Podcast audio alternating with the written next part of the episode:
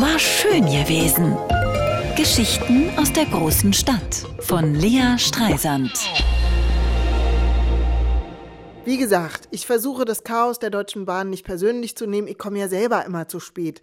Aber neulich, als wir nach Köln fahren wollten, waren wir zu früh, das Kind und ich. Eine ganze Stunde. Ich hab's im Taxi gemerkt. Oh Mann, ich bin so ein Idiot, rief ich, als ich die Bahn-App auf dem Handy öffnete, um zu gucken, von welchem Gleis der Zug abfahren würde. Was ist denn, Mami? fragte mein Sohn. Ich hab wieder die Zeiten durcheinander gebracht, Schätzchen, erklärte ich. Wir hätten eine ganze Stunde länger schlafen können. Ach, Manno, sagte mein Sohn, er ist so gnädig mit mir.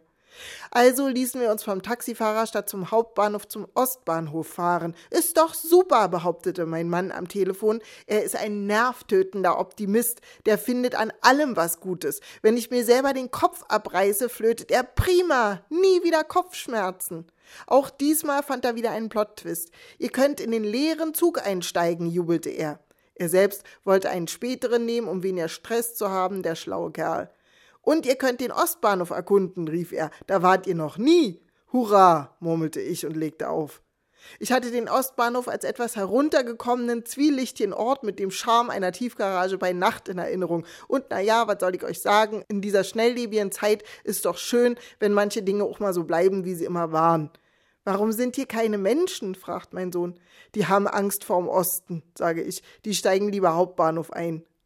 Mein Sohn guckt in die finstere Ecke, in der wir das Bahnhofsklo vermuten und greift fest an meine Hand. Die Bahnsteige sind hübsch. Wie ein Urwald aus metallenem Gestrüpp erheben sich die Baugerüste in die Kuppel.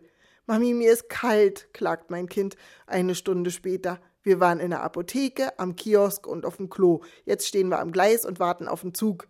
Der Wind pfeift durchs Gestänge.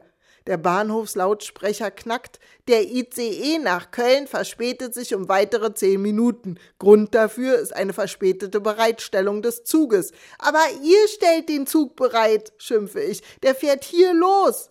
Was ist denn, Mami? fragt mein Sohn. Ich ärgere mich, dass der Zug nicht kommt, sage ich.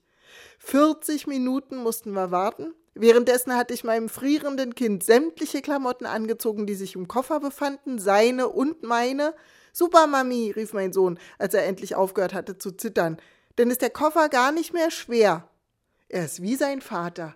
Hab ich ein Glück. War schön gewesen. Geschichten aus der großen Stadt. Von Lea Streisand. Immer montags neu im schönen Morgen. Und jederzeit auf radio1.de.